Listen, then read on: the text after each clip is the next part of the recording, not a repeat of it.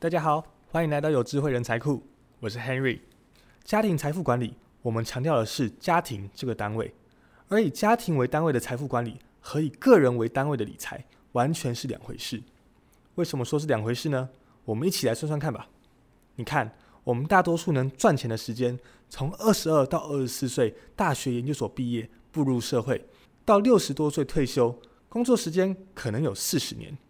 但是请注意啊，这当中所累积财富的高峰期，可能就只是三十到四十五岁这十五年。从家庭角度来说，这短短的十五年创造出来的财富，你得应付多少事情呢？首先啊，这个时候你的父母可能已经退休了，离开了工作岗位，要面对养老这个大问题。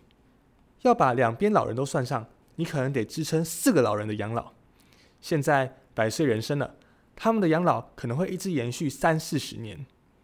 第二，你的孩子正好在这个时候成长，孩子的生活经费、教育经费都得管好。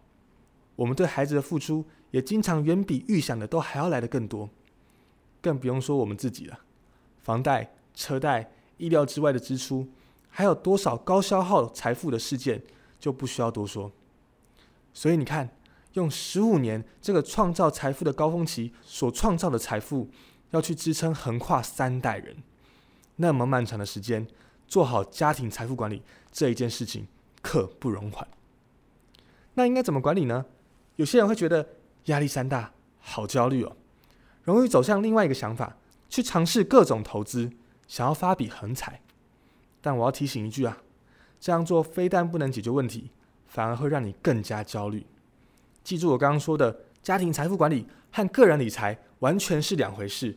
核心区别就在个人理财是为了赚钱，这一波赚到了钱就算成功；而家庭财富管理是要保证好一家人的人生事件。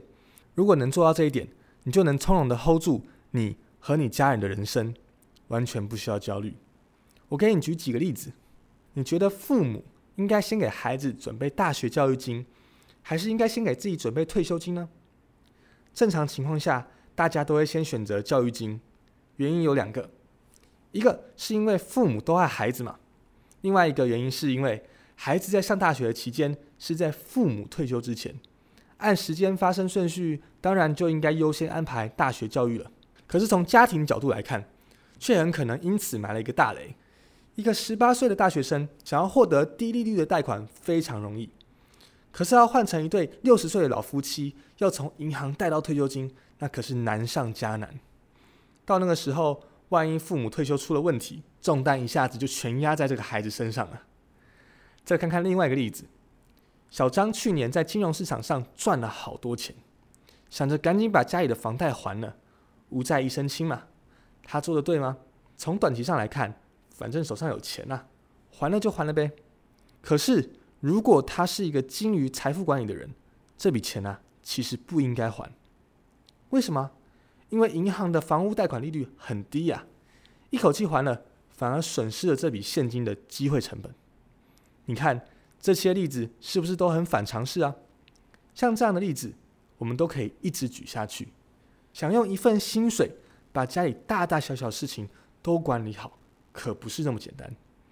我们过日子。都有很多美好的愿望，一家人身体健健康康、开开心心，孩子们学业有成，老人安享晚年，所有大大小小的事情都能够从容应对。但这些美好的愿望背后，总有着特别现实的因素，那就是钱。虽然钱不能决定一个人幸不幸福，但万一遇到重大疾病得不到一个及时的救治，或是孩子有一个特别有天赋的爱好，但家里却没有足够的钱去支持，像这样的事情发生，我们都很难感到幸福的。所以我这个系列的分享，就是想帮你解决钱的问题，做好家庭财富管理，推开这扇幸福之门。首先，我会带你建立正确的家庭理财概念，深度理解家庭财富管理的中心。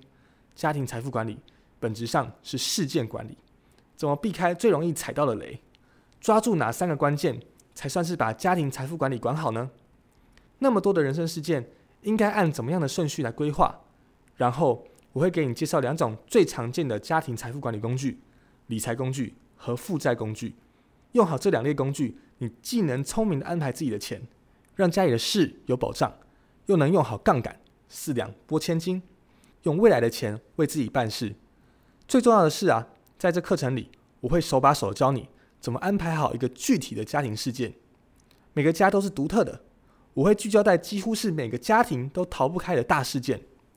怎么样做好家庭资产配置？怎么应对疾病意外风险？怎么买房？怎么养孩子？怎么规划养老？怎么做好财富的传承？我不但会告诉你针对每个事件你要怎么准备，怎么选择工具，还会告诉你配置过程中有哪些需要注意的事项，哪些雷一定要避开。欢迎你现在就加入我们，安排一个安全又有效的家庭财富管理方案，为你的家庭负起责任。我是 Henry，我们下集再见，拜拜。